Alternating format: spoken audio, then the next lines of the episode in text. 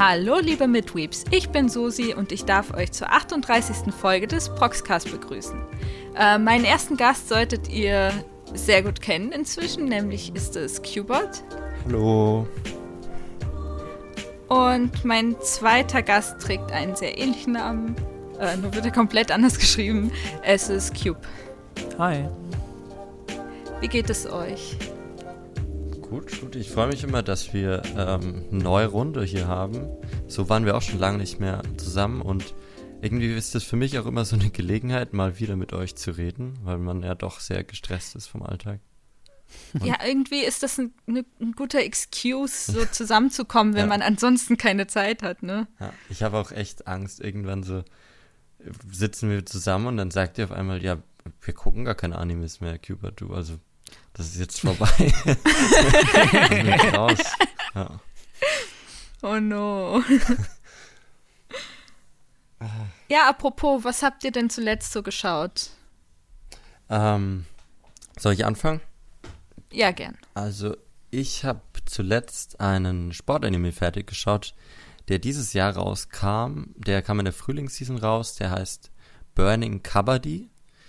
Habt, also, habt ihr den schon gehört? Kennt ihr den? Nope. Ähm, Flüchtig.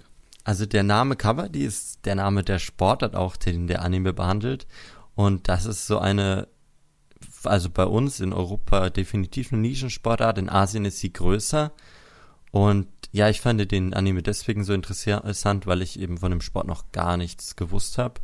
Das ist so vergleichbar mit Fangenspielen, würde ich es jetzt mal beschreiben, Kabaddi.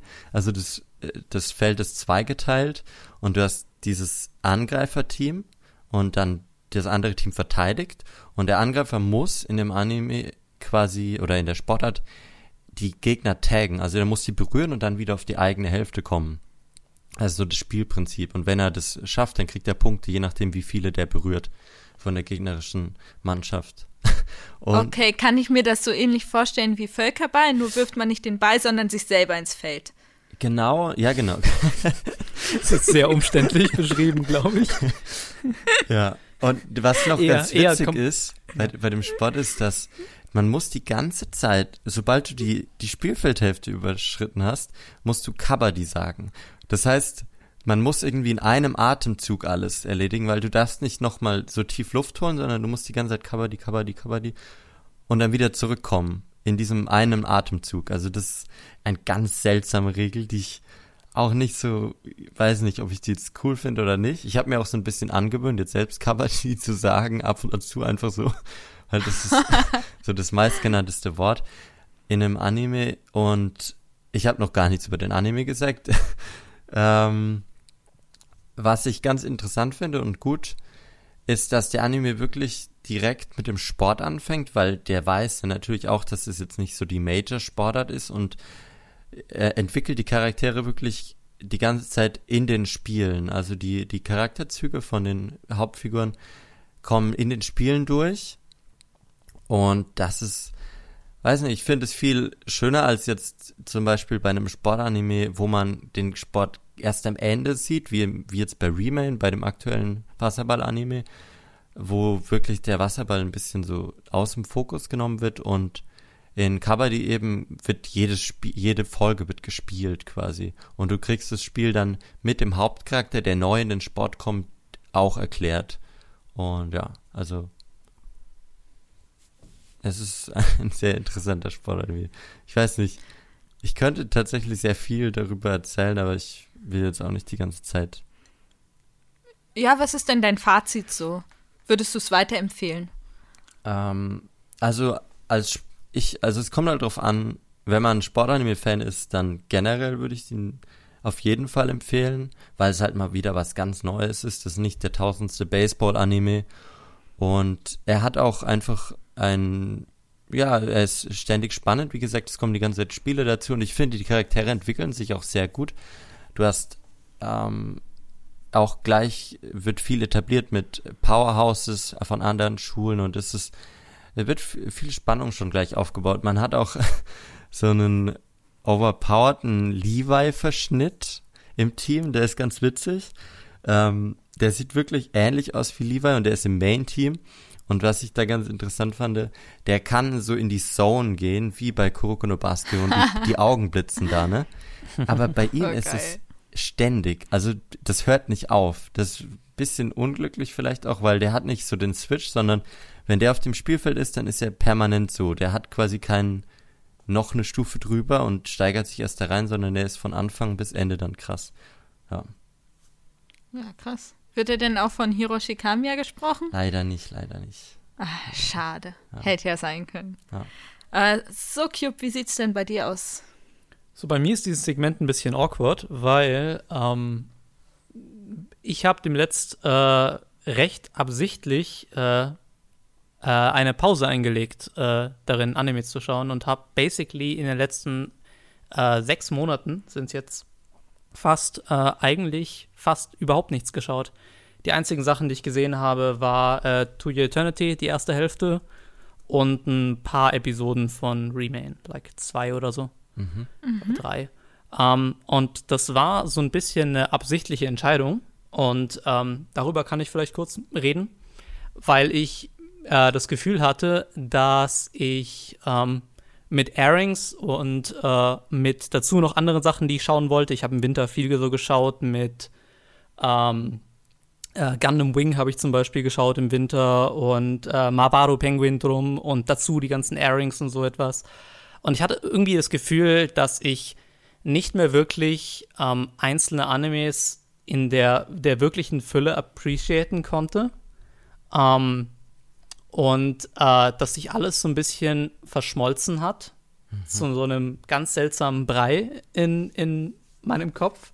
Und äh, dass äh, ich, ich, ja, dass ich das Gefühl hatte, dass, dass, mir, dass mir eine gewisse Break, ich, so eine Breaks, das habe ich in der Vergangenheit öfter gemacht, aber es waren mehr so eine, eine Woche oder so, dass mir eine Break irgendwie gut tun würde und dass mir das, dass mir das irgendwie mehr Appreciation geben würde. Und ich, ich bin jetzt gerade im Prozess, dass ich jetzt mir jetzt gerade wieder Serien suche, zum Beispiel in der Herbstseason, die ich, mit denen ich jetzt wieder anfangen würde. Und ich glaube, dass das mein, dass das mein, meine meine Liebe für Anime und auch mein, vor allem mein, vor allem meine, meine Liebe für einzelne Animes, nicht für das Medium an sich, sondern für einzelne Animes, die ich sehe, ähm, wieder, wieder deutlich steigern wird.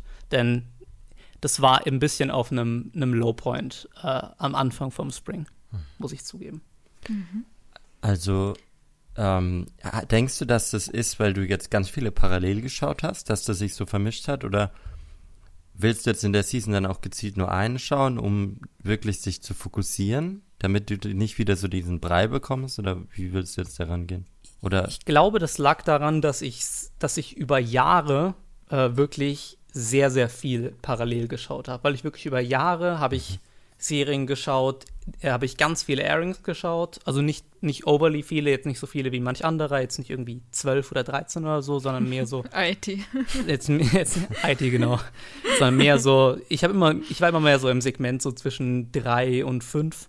Mhm. Ähm, aber dazu habe ich meistens noch, noch irgendwelche längeren Sachen geschaut, da dann irgendwie auch meistens so zwei bis drei gleichzeitig. Ähm, hm. Und äh, ich glaube, dass ich durchaus wieder auf das Niveau hoch kann, aber dann, dann halt wieder irgendwelche Pausen einlegen muss. Also das nicht über, wieder über mehrere Jahre durchhalten kann. Weil ich glaube, dann flammt man sich aus und dann bürmt man sich aus. Ich glaube, man kann sich nicht nur bei negativen Sachen, also bei Arbeit zum Beispiel, aus, äh, ausbrennen, sondern ich glaube, man kann sich auch bei positiven Sachen ausbrennen über die Zeit. Ja, das denke ich auch. Ja, definitiv. Also gerade dieses, äh, diese fehlende Appreciation, das kann ich dann schon irgendwie nachvollziehen in den Zeiten, in denen ich äh, auch so viele Animes äh, geschaut habe pro Season. Man hat schon das Gefühl, dass es wie so, du lernst für so eine Klausur, aber dieses äh, Bulimie-Lernen, du, du stopfst es in dich rein und am Ende der Season kotzt du es einmal alles aus, damit du ready bist für die nächste Season. Ist auch nicht so geil. Ich glaube, das ist wirklich cooler, wenn man diese eben, wie du gesagt hast, diese Appreciation für das einzelne Werk wiederfindest. Und deswegen, dass man die Animes lieber nacheinander schaut, anstatt so parallel. Aber eben, wenn man up-to-date sein möchte, weil man zum Beispiel bei einem ganz coolen Prox äh, Podcast mitmacht, ähm, dann ist es halt irgendwie auch schwierig, nicht aktuell zu sein, weil man ja sonst kaum mitreden kann. Ähm, ja, vielleicht sollten wir dann auch einfach IT wieder öfter einladen. Dann erzählt er uns schon, was so läuft und wir schauen dann unsere äh, Long Time. Long, oder, long oder, wir, oder wir reden über ältere Sachen. Ja, genau. genau. Aber ich finde es ein echt das, spannendes Thema. Also, das können wir vielleicht auch irgendwann mal im Proxcast, so dieses Burnout von Animes. Weil das hatte ich auch ja. mal, dieses, dass ich Pausen einlegen musste, auf jeden Fall. Durchaus, ja, durchaus. Ja. Wird vorgemerkt. Ja. Ich hatte jedenfalls gerade eine äh, erzwungene Pause. äh, das Einzige, was ich tatsächlich geschafft habe zu schauen, so in den Abendstunden dann mal jeden Tag so ein, zwei Folgen, äh, war Hunter Hunter.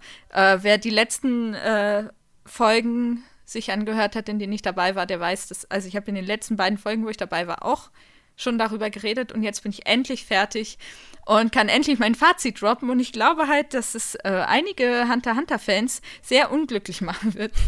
Also was heißt sehr unglücklich? Ich bin halt, ich, ich glaube, ich habe schon bessere Animes gesehen als den. Uh. Ähm, also ich, ich glaube halt auch legit, dass es ein Problem war, dass man von allen Seiten hört, wie grandios der Anime ist und dass man dann so richtige Erwartungen hat. Also ich hatte wirklich, äh, also die größte Erwartung war halt tatsächlich, dass ich sowas gedacht habe, dass sowas ähnliches passiert wie bei Attack on Titan, dass so jeder mal sterben kann, dass selbst Main-Charaktere mal sterben werden. Aber das ist halt einfach nicht passiert. Der Anime ist aus ganz anderen Gründen genial. Ähm, aber diese Erwartungshaltung hat es mir, glaube ich, echt ein bisschen kaputt gemacht. Weil es ist nie was Dramatisches passiert. Und diese genialen Konzepte, den habe ich dann einfach weniger Aufmerksamkeit geschenkt. Und es tut mir halt ein bisschen leid im Nachhinein. Es ist viel Dramatisches passiert, aber ich, vielleicht hast du diese dramatischen Sachen nicht so wahrnehmen können aufgrund genau. der Erwartungshaltung. Ja. Genau, und das aber ist das Problem. Eigentlich ist sehr viel Dramatisches passiert, was man, was man so definitiv nicht erwarten konnte vom Anfang. Das ist ja die hm. Idee so ein bisschen dahinter. Ja, ja, eben. Und das ist, äh, das nervt mich so im Nachhinein, weil ich glaube, wenn ich wenn ich einfach blindlings in den Anime reingegangen wäre, dann hätte ich, äh, es besser gefunden letztendlich. Äh, ich kann aber durchaus sagen, dass ich die Entwicklung, also am allerliebsten mochte ich halt die Entwicklung zwischen dem äh, König und Komugi. Ähm, das sagt jetzt vielleicht manchen nichts, aber das ist einfach äh, ja so ein typisches äh, harte Schale, harter Kerl-Guy, der dann so niedliches Mädchen kennenlernt, die dann nach und nach sein Herz aufweicht. Und es klingt nach einem üblen Klischee, aber das, das war so gut. Es, ist sogar noch ein bisschen mehr, wenn man, wenn man like die, wenn man die, die Gesellschaftskritik in, in Meruems Charakter mit, der, mit der generellen Gesellschaftskritik in, in Chimera, im Chimera Hand Arc verbindet. Da ist sehr, sehr viel drin im Chimera Hand Arc, wenn man da ein bisschen in, in die Analyse geht. Es übersteigt jetzt diesen, diesen Proxcast extrem, wenn ich da reingehe, aber in, in Meroems, über Meroems Charakter könntest du like 5000, 6000 äh, ähm, Zeichen äh, easy füllen. Mit, mit, ja. äh, mit einfach Essays über, über einfach nur, was, was, was dieser Charakter oder was dieser Charakter aussagt und was die Entwicklung dieses Charakters aussagt. Mhm. Ja. Auf YouTube gibt es ja auch so viele irgendwie Analysevideos zu Hunter Hunter. Ja, ja die, kann ich mir, die kann ich mir aber alle endlich gönnen. Ja, eben. so und dann und dann auch beurteilen, dass sie schlecht sind, meine ich. ähm. es ist wirklich schockierend. Ja, vielleicht, vielleicht kannst du dann mal ein paar gute mir empfehlen, falls es sowas überhaupt gibt. Äh, ansonsten ich glaub, ich merken die wir selber uns, produzieren. Ja, bitte, bitte, einfach mal machen. Im Rahmen ich glaube, ich glaube, kannst du ja machen. ja. Ja, oh ja, das wäre auch gut. Also wir, wir vermerken das auf jeden Fall, äh, diese ganze Thematik um Hunter Hunter und greifen die hoffentlich irgendwann mal wieder auf in einer anderen Folge. Ähm, ja, aber dann würde ich sagen, gehen wir jetzt äh, ohne Umwege über zum Thementalk. Unser Thema heute sind overpowerte Charaktere. Ähm, und als ich mir heute so Gedanken darüber gemacht habe, ist mir als allererstes aufgefallen, dass man die Gruppe in zwei Kategorien einteilen kann. Ihr könnt mir danach ja zustimmen oder widersprechen. Mhm. Ähm, aber ich habe das Gefühl, es gibt einerseits diese klassischen ähm, OP-Charaktere, die dafür gemacht sind, dass sich der Viewer drauf projiziert, à la Kirito, also diese ja, Hüllen eigentlich letztendlich, die nicht wirklich Charaktereigenschaften haben und nur für die Power Fantasy da sind. Und auf der anderen Seite dann natürlich die wirklich overpowerten Charaktere, die dann tatsächlich in der Story was beitragen, weil ihre Power tatsächlich irgendwie mehr zur Story beiträgt und sie auch Character Traits haben, also mhm. zum Beispiel All Might als klassisches Beispiel. Also du meinst, es gibt absichtliche und unabsichtliche overpowerte Charaktere?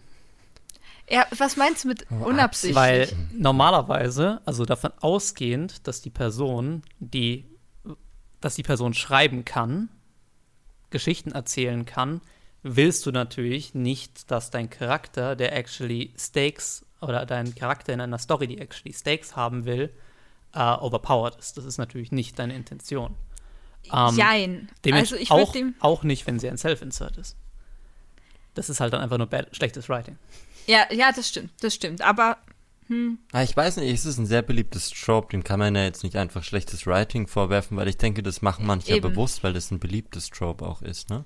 Ja, aber warum? Eben, ich ich, ich glaube, dass man beide Kategorien eben gewollt oder ungewollt machen kann. Also Saitama ist zum Beispiel ein sehr gewollter, overpowerter ja, aber Charakter, Saitama, der aber trotzdem gut Saitama ist. Mag Sorry, dass ich unterbrechen, unterbrochen habe, aber Saitama gehört zur anderen Kategorie. Saitama mhm. ist ja kein Self-Insert. Ja, das meine ich ja. Genau. Saitama, Saitama genau. ist ja ein absichtlicher. Ist, genau, das, das meinte ich. Ich, ich habe gerade ja, okay. ich einfach die, deine, deine Kategorien sozusagen ein bisschen anders belegt weil indem ich sozusagen die eine Kategorie als kategorisch schlechtes Writing bezeichnet habe. Hm. Okay, in welche, in welche Kategorie würdest du Kirito einordnen? Weil für mich ist er ein Safe-Insert. In schlechtes äh, Writing. ja, genau. Sau schlechtes Writing, aber definitiv gewollt overpowered. Ich, ich weiß es ehrlich gesagt nicht. Ich habe jedes Mal, Doch. jedes Doch, Mal, wenn ich den Autor über, über seine Charaktere reden höre, habe ich das Gefühl, dass er selber nicht ganz Kontrolle hat über das, was er schreibt. Aber, Aber diese eine Szene, wo diese komischen Typen auf ihn einschlagen und du siehst nur seine Health Bar, die minimal ja. KP abzieht und dann füllt es sich direkt wieder auf. Das ist definitiv gewollt overpowered. Da kann I, mir I, keiner was erzählen. Guess, Egal I, wie schlecht du schreibst. I guess er hat eine, I guess stimmt, seine Rolle, like early in der Story, also in, in like Sword, also in, in Sword Art Online, wo sie noch in Sword Art Online sind, da ist er ja konzeptionell am Anfang overpowered so ein bisschen. Hm. Genau, aber genau. Und das, also ich meine, ich weiß nicht viel über Kirito, ich habe nur die erste Staffel gesehen, aber das ist, das ist hängen geblieben. Stimmt, stimmt, stimmt, stimmt. Ja, so. okay, ich, ich nehme meine Aussage in Bezug auf Kirito spezifisch zurück, aber es gibt, es gibt eigentlich keinen Grund, warum er das da ist. Ich weiß ja, nicht, doch. ob es keinen Grund gibt. Ich meine, also ich meine, auch gibt noch einen mal, Grund in der Lore sicher, warum, aber es, es ist kein Ja, auch für die Zielgruppe, weil also ich musste auch zuerst in Kirito denken, weil diese Szene auch sehr prominent ist, ne, dieses alle schlagen auf ihn ein und er erklärt währenddessen in der Szene, warum die dem keinen Schaden machen, weil sein Level zu hoch ist. ähm, und Kirito kriegt ja auch Skills in Sword Art Online, die hat kein anderer und der, der cheatet ja quasi sich durch das Spiel so ein bisschen. Ja, aber was ich, sagt das aus? Was, was ist der Sinn davon für die Story? Was, was macht Naja, was? er ist einfach, er hat so, man erzeugt so Badass-Momente und Zuschauer finden halt so Badass-Momente cool, dass er so die, dann Asuna rettet und irgendwie den Helden eben spielt und.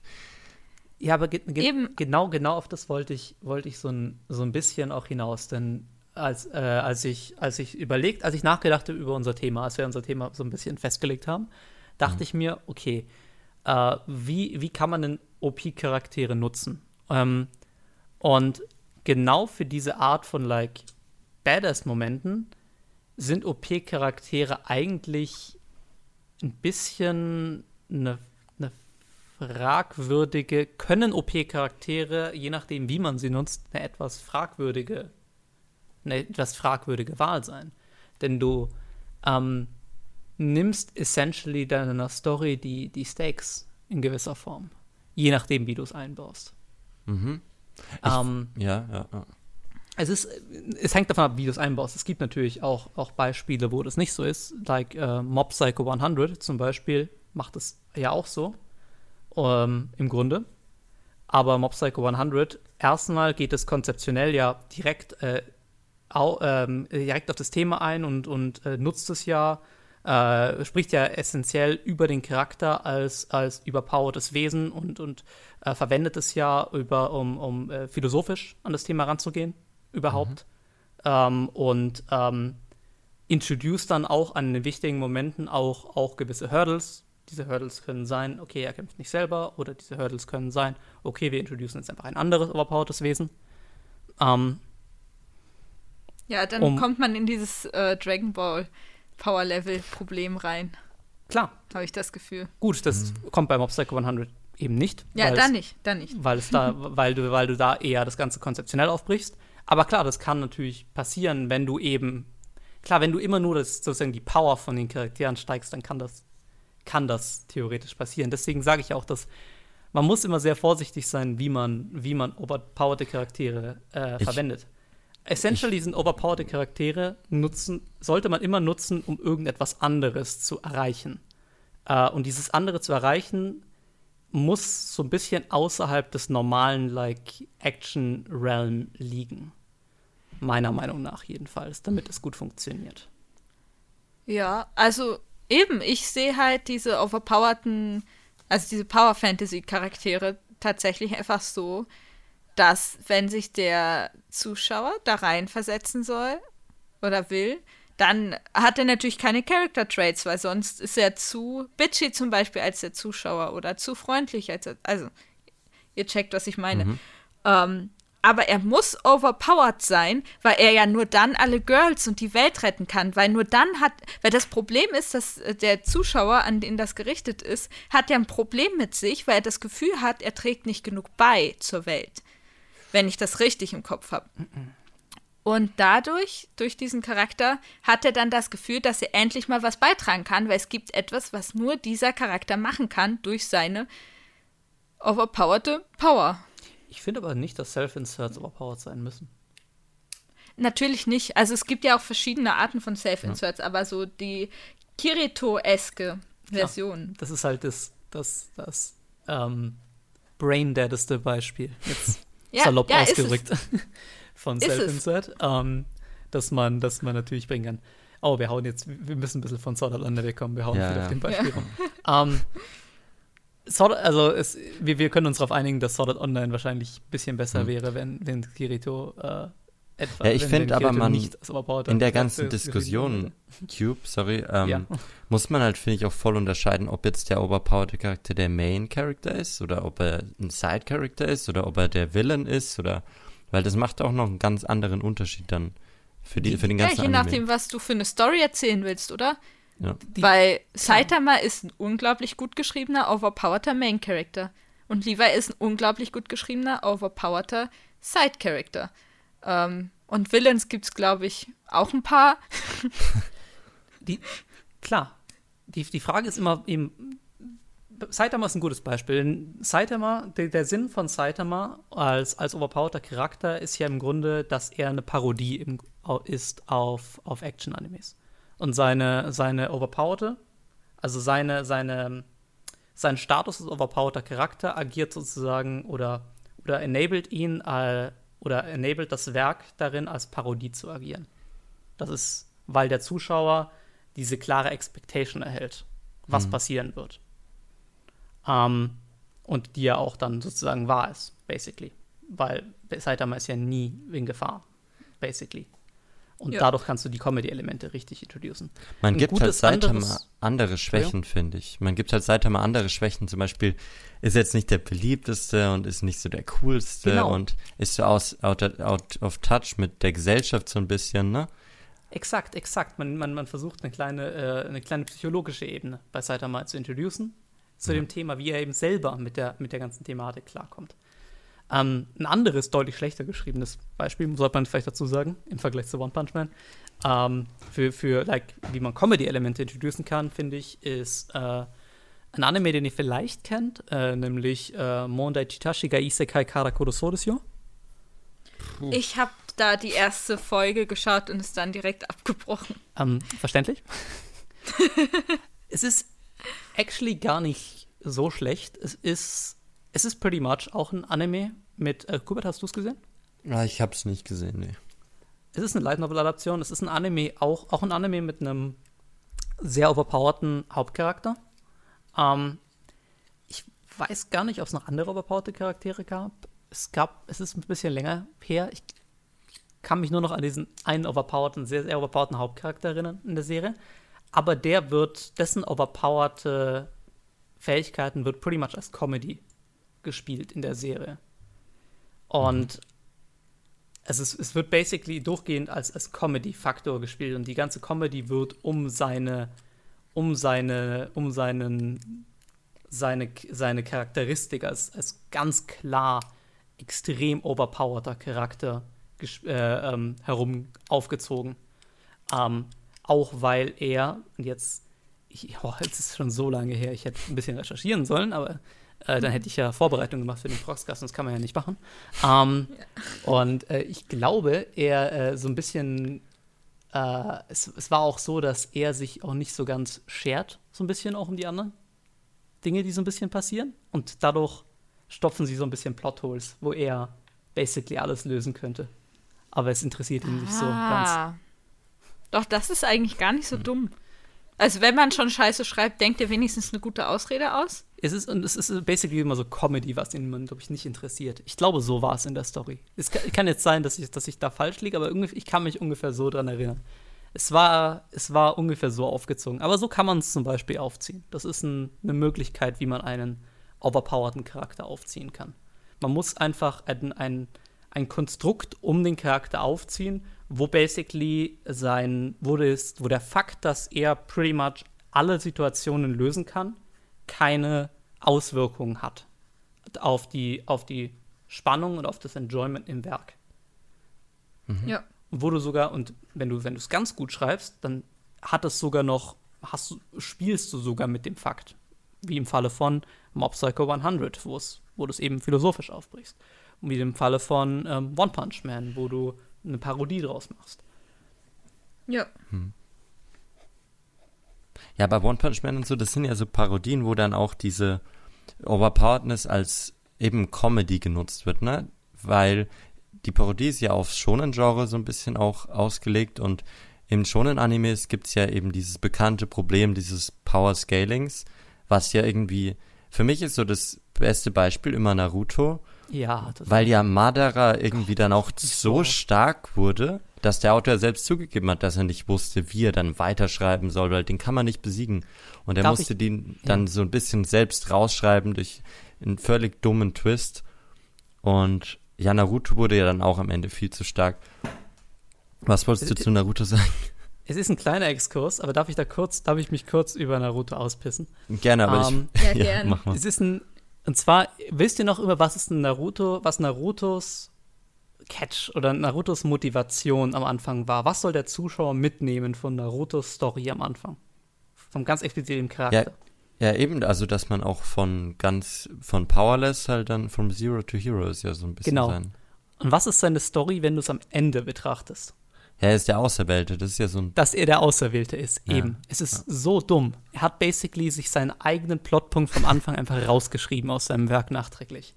Ja. Es ist. Ah, oh, Scheiße. Es regt mich so auf. Ein bisschen faun. Und da will ich noch aber trotzdem die Brücke zu einem sehr guten Schonen schlagen, der so einen overpowerten Charakter genutzt hat. Und zwar ist es My Hero Academia, der, finde ich, das so schön gelöst hat, indem er All Might geschaffen hat, der so der Unbesiegbare war und dann auch als Antagonisten auch einen Overpowered Villain introduced hat, diesen ähm, All for One. Mhm. Und dann gab es hier diesen Kampf, wo sich beide, also es ist jetzt ein kleiner Spoiler, aber ihr habt My Hero gesehen, oder? Es, so es ist, ja, ja, ja. Und es ist schon länger, also auch für ja. Zuschauer, es ist schon länger her jetzt. Genau, und da gab es ja diesen Kampf zwischen den beiden und dann hat sich All Might quasi endgültig von seinen Kräften verabschiedet das heißt, der overpowerte Charakter mit All Might verschwindet und man sucht nach dem Nachfolger. Man hat gesehen, wie stark er sein kann und das ist so ein bisschen das Ziel für die junge Generation. Und man hat diesen overpowered Villain so ein bisschen rausgenommen, zumindest für die jetzige Zeit und mhm. hat dann introduced, dass die Gegenseite versucht auch dieses Power Level wieder zu erreichen. Das heißt, du hattest dieses overpowered Niveau und hast es dann weggenommen aus der Story und willst jetzt Stück für Stück da wieder ran. Also es ist viel eleganter, finde ich, gelöst in, in äh, My Hero Academia. Ja. Durchaus. Zumal du bei, du, bei My Hero Academia, also ähm, ähm, One for, uh, One for All und All for One sind hm. ja so ein bisschen, werden bei My Hero Academia oft so ein bisschen dargestellt wie so fast gegensätzliche Forces im Universum ja. die so ein bisschen, es sind eigentlich nur Fähigkeiten von Charakteren, aber gerade mit dem, mit dem, ähm, mit dem like Überdauern von Zeit, so ein bisschen mit den Erinnerungen, die so bleiben. Man hat oft das Gefühl, und ich bin jetzt noch nicht so weit, ich bin pretty much das nur Stand vom Anime. Also ich mhm. weiß nicht ganz, wie das im Manga noch alles miteinander zusammenhängt, aber man hat das Gefühl, dass es so als, als basically dieser, dieser durchgehende Kampf, dass es so als ein fast schon übermenschlicher Kampf durchgehend existiert. Diese Charaktere, diese Hüllen schon fast von All Might. Und am Ende war ja All Might nur eine Hülle für diese Kraft. Hm, eine so ein Hülle, bisschen die sich gut gegen Böses, ne? So, so genau, es ist ein durchgehender Kampf zwischen Gut und ja, ich durchgehend, ja, ich will, will gut, wurde ja. gut, gut, und böse. Ja, doch eigentlich schon gut. Einfach zwischen zwei Ideologien wahrscheinlich. Genau, Ideologien ist besser, weil ja. es ist ja schon im Titel. Hm. All for one, one for all. Ja. Es ist ja schon im Titel der, dessen, der, der, der Kräfte sind ja schon die Ideologien sozusagen enthalten. Kapitalismus gegen Kommunismus.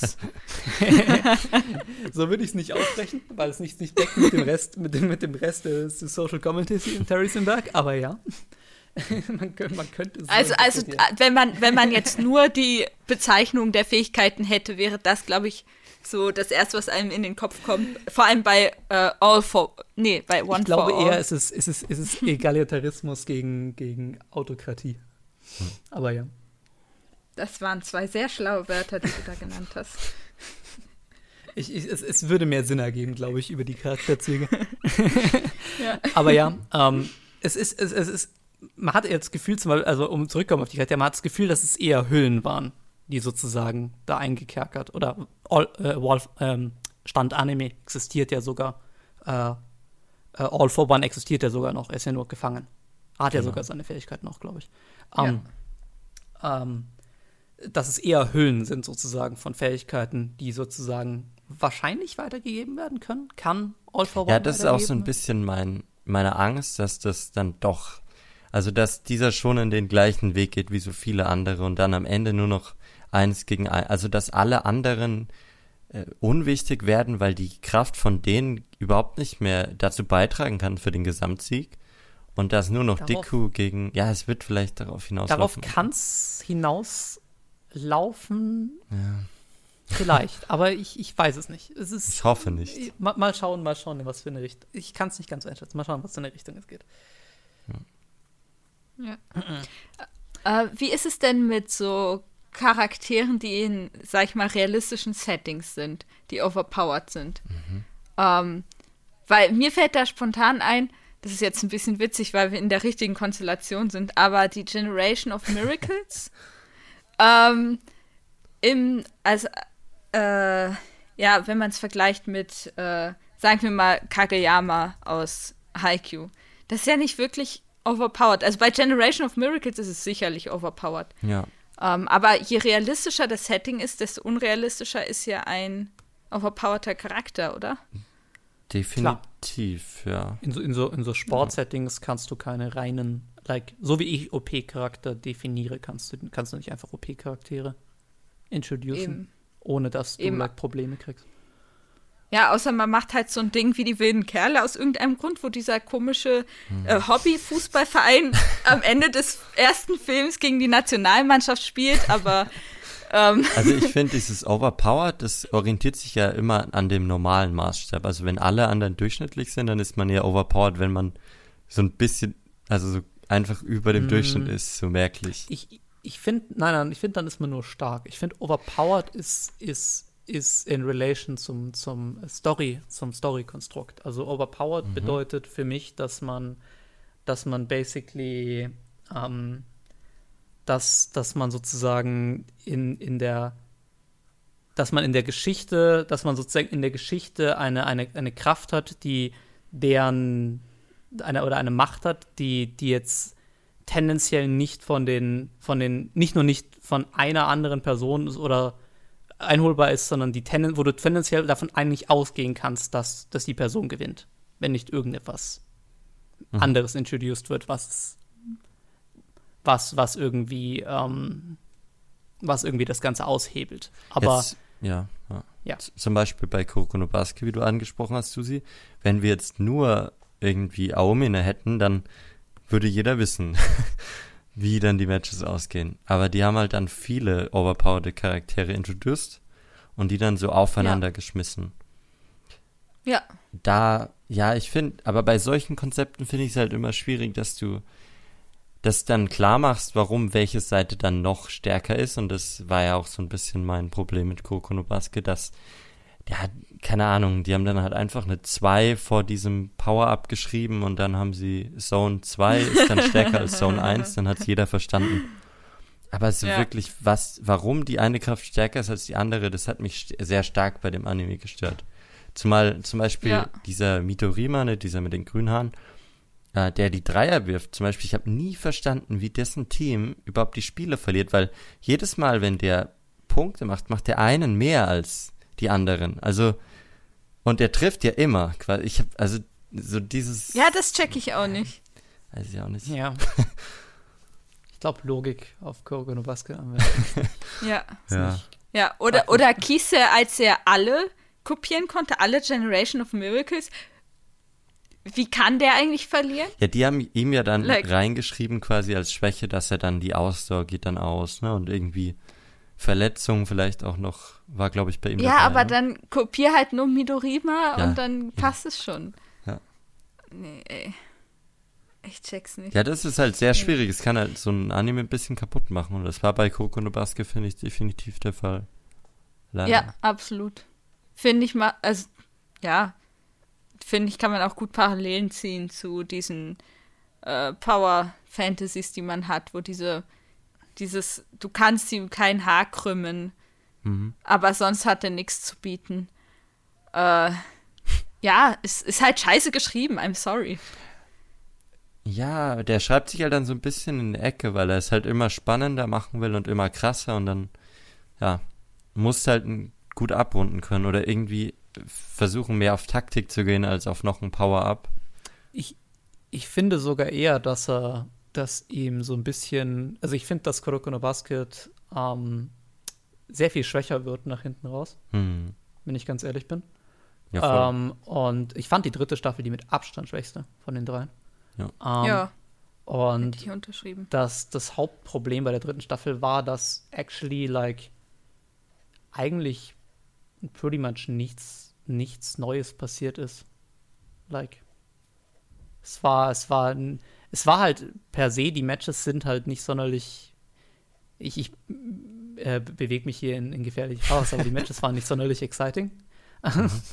und äh, dann wirklich was Neues, was Neues konnte er nicht mehr introducen und dann, ja, keine Ahnung. Ja, ja das, das sehe ich ja, also ich finde, man, ja, man merkt es auch an den Openings die ersten sind die stärksten und je weiter es voranschreitet, ne? Ja. Naja. Aber ähm, wisst ihr, was ja. auf jeden Fall eine krasse, krasse Power ist, wo ich definitiv immer sagen würde, overpowered? Alles, was mit Zeitreisen zu tun hat. ähm, und da gibt es so einen gewissen Anime, der, der macht es irgendwie auch schon öfter. Äh, Jojo. Ich wusste, dass du jetzt. Da haben die, ja, ja die, da haben die Antagonisten ständig irgendwas mit Zeitreisen am Hut und jeder aber auf seine eigene äh, unique Weise. Ist eigentlich auch sehr spannend, das so zu betrachten. So. Ja, wer, und der eine, also. Wer die Zeit kontrolliert, kann halt so ein bisschen die Geschichte verändern und für sich schreiben, also. Ja, klar. Also, wenn Dio dann äh, the, World einsetzt, dann kann kann Jotaro ihn nur besiegen, indem er das selber auch macht. Punkt. Ist einfach so. Ja, aber bei, bei Jojo funktioniert das mit den Power-Leveln halt komplett anders. Weil äh, ich glaube, das hat Super iPatch Wolf in irgendeinem Video gesagt, mhm. wo äh, Jotaro dann, er hat ja zwei Villains im Endeffekt äh, alle, eigenhändig besiegt. So. Und trotzdem hat er in Part 4 äh, gegen eine Ratte verloren. Was soll denn das? Also da merkt man halt, dass äh, Jojo da ganz anders umgeht mit Power Leveln. Es geht gar nicht so viel um die Power, die dahinter steckt, sondern um die Fähigkeit an sich. Mhm. Und das ist natürlich. Ja, nee, also Jojo hat overpowered Charaktere, wie du gesagt hast, aber es gibt halt, äh, die Fähigkeiten sind viel mehr ausgearbeitet, dass man die auch verstehen kann und deswegen kann man auch taktisch gegen jemanden kämpfen, der einfach einen Vorteil hat von Grund auf. Also, weil seine Fähigkeit ja. einfach irgendwie die eigene so ein bisschen nullified dann so. Ja, genau. Genau, ist, ist wie bei Pokémon letztendlich. Da gibt es halt auch overpowerte Typen, aber letztendlich gibt es auch gegen jede Power eine andere Power, die es besiegen kann. Da gibt es so ein tolles Beispiel aus One Piece, jetzt komme ich doch zu One Piece zu sprechen. Und zwar, äh, äh, Ruffy ist ja, hat ja eine Gummifrucht gegessen und er kämpft ziemlich früh in der Geschichte gegen einen mega krassen Gegner. Wirklich den, hätte jemand anders gegen den gekämpft, der hätte auf jeden Fall verloren. Der hat die Donnerfrucht gehabt. Und da Luffy aber halt den Donner durch sein Gummi irgendwie ableiten konnte, das war so die, die Begründung, hat er ihn besiegen können. Und das ist so auch toll an dem Kampfsystem gewesen, dass man halt geschaut hat, wie die Elemente so sind. Ja. So, jetzt kommt eh der allergrößte, weil wir gerade über Power Level reden und so etwas in Geschichten und über Kämpfe. Jetzt kommt eh der, der große Hottag von mir, zu dem ich immer in meinem Leben stehen werde. Du kannst literally jeden Charakter gegen jeden Charakter gewinnen lassen in der Geschichte, solange es der Geschichte gut tut. Es ist völlig egal. Ja, aber du musst. Finde ich aber gut. Es ist, es ist komplett mhm. egal. Du, natürlich, du musst es justifieren auf eine genau. Art und Weise, die, die der Zuschauer akzeptiert. Auch der Zuschauer, dem irgendwie Kampfsysteme wichtig sind. Deswegen introducest du Kampfsysteme, wo du so etwas justifieren kannst.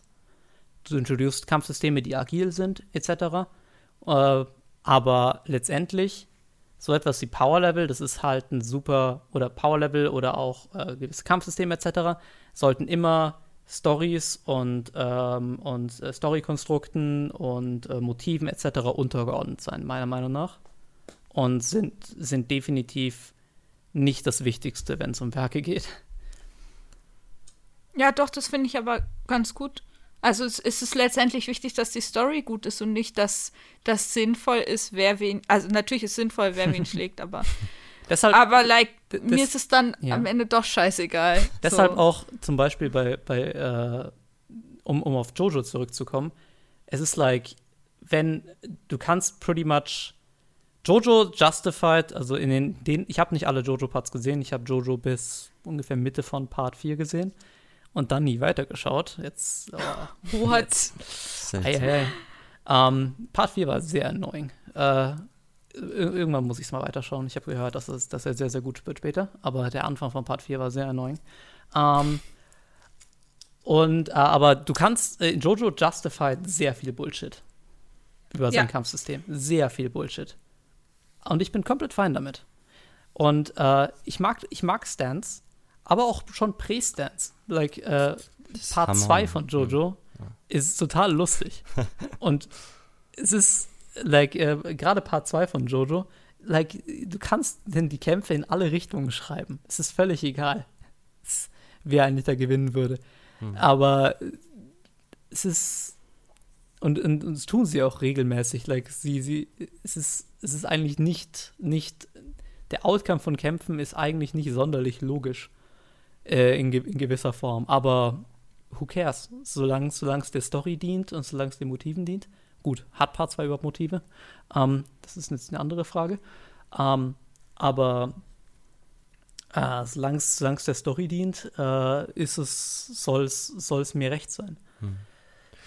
Ja, absolut. Das ist halt etwas, was mich bei Jojo auch immer ein bisschen genervt hat, was ich zum Beispiel bei My Hero Academia oder bei Naruto oder bei äh, Haikyuu zum Beispiel immer einschätzen konnte, nämlich wie es ungefähr laufen könnte, welche Power gegen welche gut sein würde und was so der Untergang wäre. Man hat ja immer so eine Idee davon, wer wie stark ist, wer was kann und so weiter, weil das ja am Anfang alles eingeführt wird. Und bei Jojo ist es immer so, ein Kampf startet und während des Kampfes werden einfach neue Sachen über die Power etabliert die man vorher nicht wusste. Das heißt, du kannst es nie einschätzen. Es gibt immer irgendeinen Twist, den du vorher nicht wissen konntest.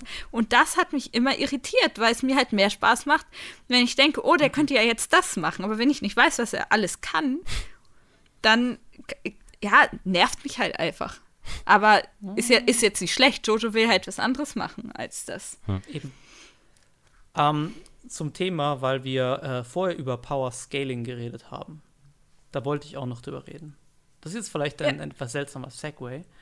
Aber ähm, wir haben vorher über Power Scaling geredet und wir haben Naruto so ein bisschen als, als schlechtes Beispiel für Power Scaling genommen. Was ja, glaube ich, sehr justified ist, wenn wir schauen, dass am Ende einfach alle mit irgendwelchen weirden äh, Gottesfähigkeiten rumlaufen und, und keine Ahnung, was, was, was die da alles machen. Ähm, extrem overpowered sind.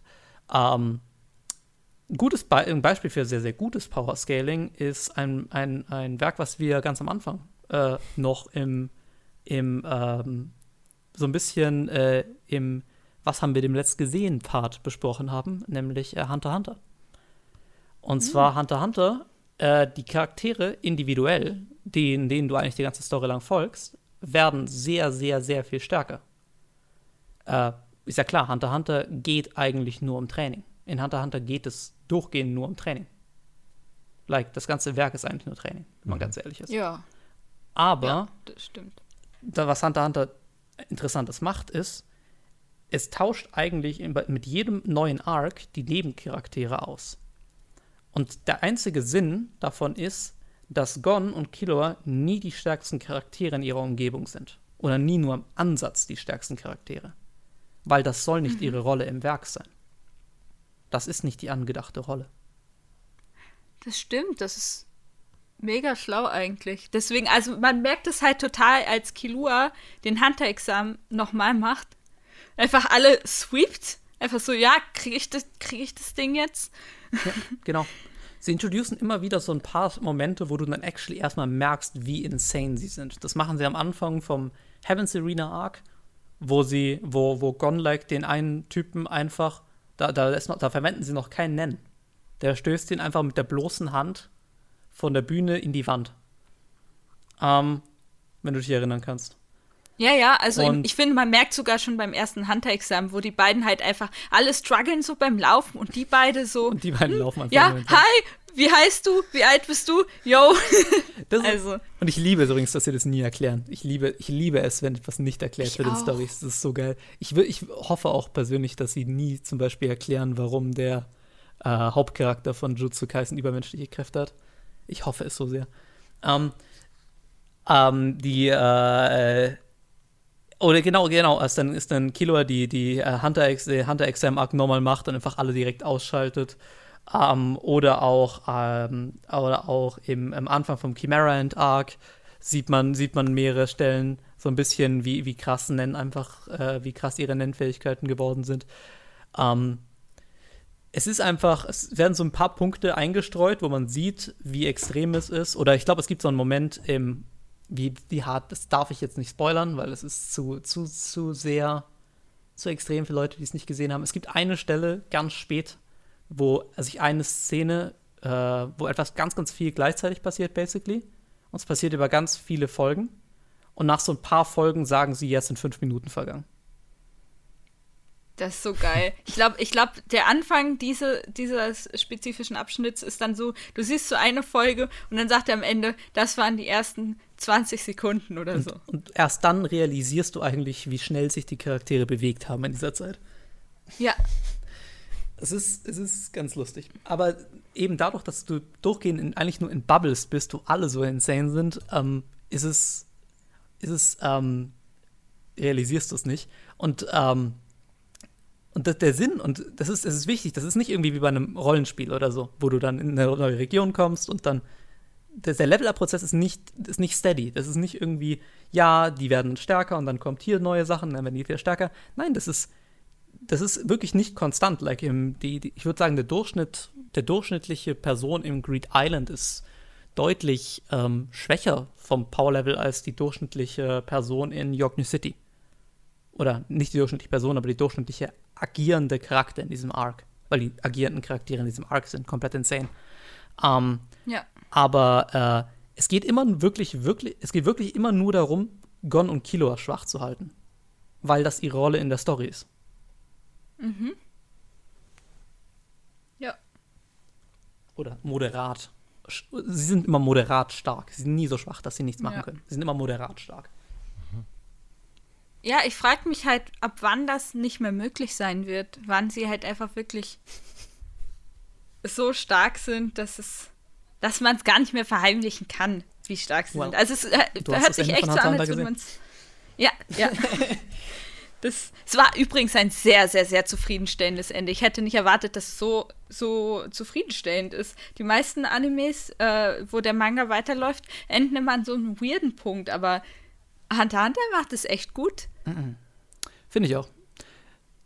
Ich finde, ich habe, like, sicherlich, sie könnten es weiter animieren, aber es ist, ich habe, like, ich bin, wäre völlig fein damit, wenn es keinen keine weiteren animierten Folgen von Hunter x Hunter gäbe, wenn an dem Punkt einfach es, es endet. Ja. Und wir keine weiteren Folgen kriegen. Ja, absolut. Also fände ich halt auch schade, aber ich weiß halt gar nicht, wie es um den Manga steht. Ich weiß nur, dass äh, äh, der Mangaka die ganze Zeit Pausen macht sehr und jetzt viel, auch eine längere Pause. Sehr viele unvollendete Dinge. So genau, genau. Und, und das ist der Grund, warum ich den Manga nicht lesen werde, weil es mich so abfuckt. Ich kenne einen Menschen, der hat Berserk gelesen und der ist auf dem aktuellen Stand und der fuckt sich von Jahr zu Jahr ab, dass es nie weitergeht. Also jetzt sowieso nicht mehr, aber ne? Mhm. Das, das äh, stelle ich mir schon sehr dramatisch vor. Da, da hätte ich lieber ein gerushtes Ende, glaube ich. Auch, nein, eigentlich nicht. Eigentlich nicht. Eigentlich lieber kein Ende als ein gerushtes. Lieber, lieber kein Ende, ja. Ja. So, haben wir noch was zu overpowerten Charakteren? Kubert, Puh. bist du still? Ich habe, äh, ich, ich könnte noch ein Beispiel nennen, weil wir die ganze Zeit von Kämpfen geredet haben. Es gibt ja auch overpowered Charaktere in Animes, wo jetzt nicht so viel gekämpft wird. Und die können dann schon auch sehr interessant sein. Das zum Beispiel in No Game No Life oder keine Ahnung, auch in Moriarty. Also so diese intelligente Ebene, dass die Hauptcharaktere einfach so intelligent sind, dass die Gegner, die auf sie treffen, unterlegen sind und man als Zuschauer halt versucht zu verstehen, wie lösen sie jetzt den nächsten Fall oder das nächste Problem und dann irgendwann wird es halt aufgelöst und dann ist man dann so, da hat man diesen Sherlock Holmes Effekt so, ah, so hat er das gemacht und so ist es gewesen. Also das ist ja bei No Game No Life so das Trade auch das. Da muss man, da muss man halt aufpassen, dass kein BBC Sherlock Holmes Also es gibt auch solche overpowerten Charaktere. Ja, oder bei Death Note, bestes Beispiel eigentlich, glaube ich. Mhm.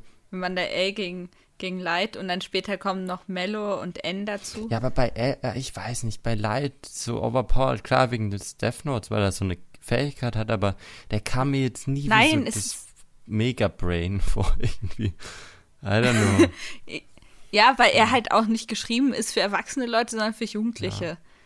So, also er soll auch gar nicht, er soll ja nicht schlauer sein als der Leser, das ist ja dann auch langweilig. Dann können sie ja auch irgendwelche wissenschaftlichen Arbeiten lesen. Das ist ja, ja. nicht der Point, es soll ja auch irgendwie unterhalten. Ähm, aber der Point ist ja schon, dass wir da diese beiden Superhirne haben, die gegeneinander irgendwie kämpfen.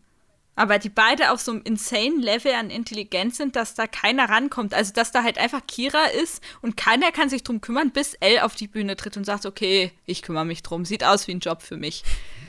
Ähm, ja, man muss halt dieses Overpowered irgendwie dann nerven. Also man muss jemandem gegenüberstellen oder man muss den Hauptcharakter schwächen, man muss den vielleicht anders Leid zufügen, indem man irgendwie die Gefährten verletzt oder weiß ich nicht was, ne? Also man ja. muss es ja dann in der Story irgendwie. Oder man nimmt es halt als Konzept. Man macht ein Konzept darum. Ähm, zum Beispiel, ich habe es nicht gesehen, aber hab, hat einer von euch Medaka Box gesehen? Ja, ich habe es gesehen, ja. Da, nee, da gibt es auch einen, einen overpowerten Charakter. Ja, klar, also Medaka ist ja. die, klar. die kann ja. Aber da haben sie doch auch. Das ist doch auch irgendwas Konzeptionelles, oder? Da ist doch auch irgendwie, der hat doch, der trainiert doch irgendwie Leute. Also so bei an Medaka ist ja diese Schülerratspräsidentin, die dann auf einer charakterlichen Ebene einfach der perfekte Mensch ist und aber auch alle besiegt im Kampf, weil das ja dann auch wieder so ein Battle schonen wird. Und ich weiß nicht, wie du meinst, der trainiert alle und also. Irgendwas, irgendwas war beim, bei Medaka Box äh, dann auch, irgendwas, irgendwas haben sie da konzeptionell gemacht. Ja, da müssen wir Tessels jetzt, da müssten wir Tessels jetzt zuschalten. das Irgend, ja, da, da, da wird, wird sicherlich irgendwann ein Text kommen von Tessels zu dem Thema. Ja. Hint. Genau, aber sie ist definitiv auch ein Overpowered-Charakter. Ja. Aber sonst, ich hatte gar nicht mehr so viele. Wir hatten äh, Levi angesprochen, wir haben Krokonobaska angesprochen. Hm. Ja, also in Attack on Titan haben sie ja auch ein cooles Konzept draus gemacht, dass die overpowerten Charaktere einfach genetisch overpowered sind. Ja.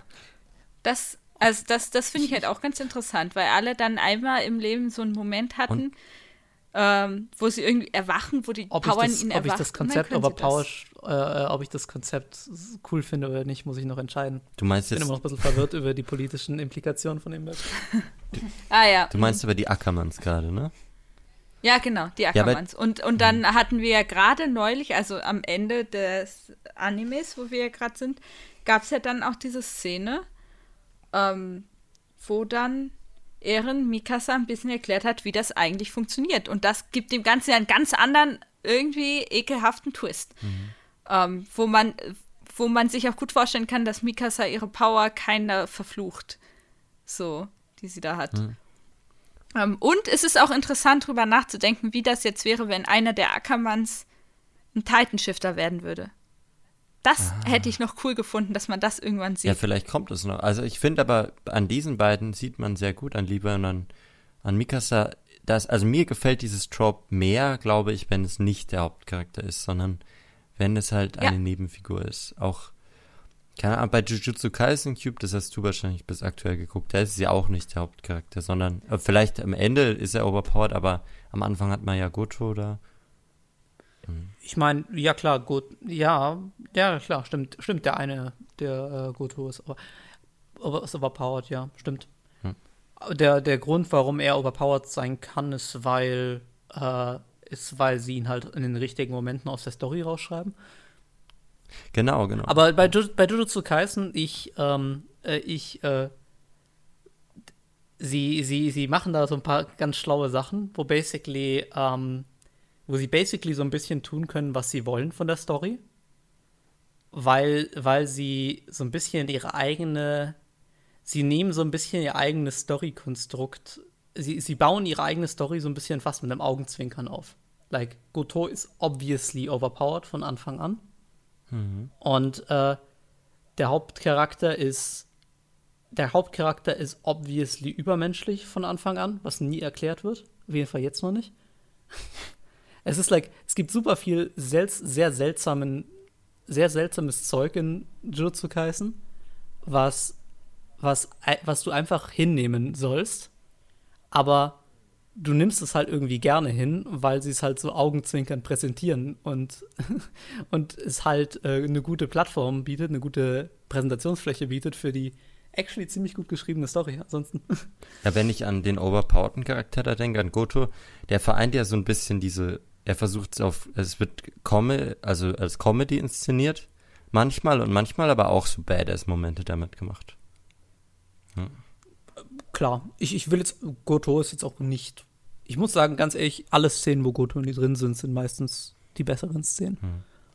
Also die, also die wirklich guten Szenen bei Jutsu Kaisen, ich meine, er hat, er hat like, gute Kämpfe und so, aber like, die, die wirklich guten Szenen von like, der Story her von, von Jutsu Kaisen sind alle die Szenen, wo Goto nicht drin sind, weil er obviously wenn sie ihn reinschreiben und nicht irgendwie eine ne, ne Möglichkeit geben, irgendwie, wie er nicht da sein kann.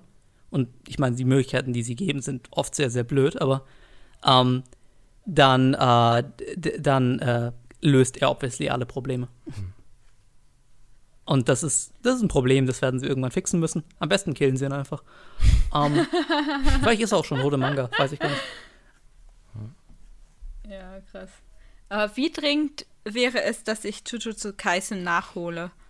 Ich finde ihn super. Ich habe auch das ist so ein paar Folgen. Das ist so ein äh,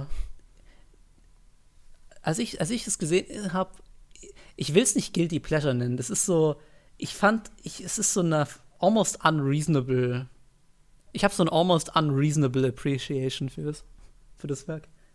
Das das Werk scheißt auf so viel. Das Werk scheißt komplett auf Logik und das finde ich immer gut. Besser als sich Logik aus dem Arsch zu ziehen, die dann scheiße ist.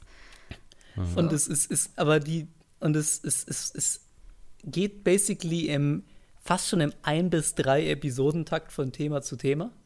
Aber die Themen, die es dann behandelt und die Art, wie sie sie behandelt, sind actually ziemlich gut.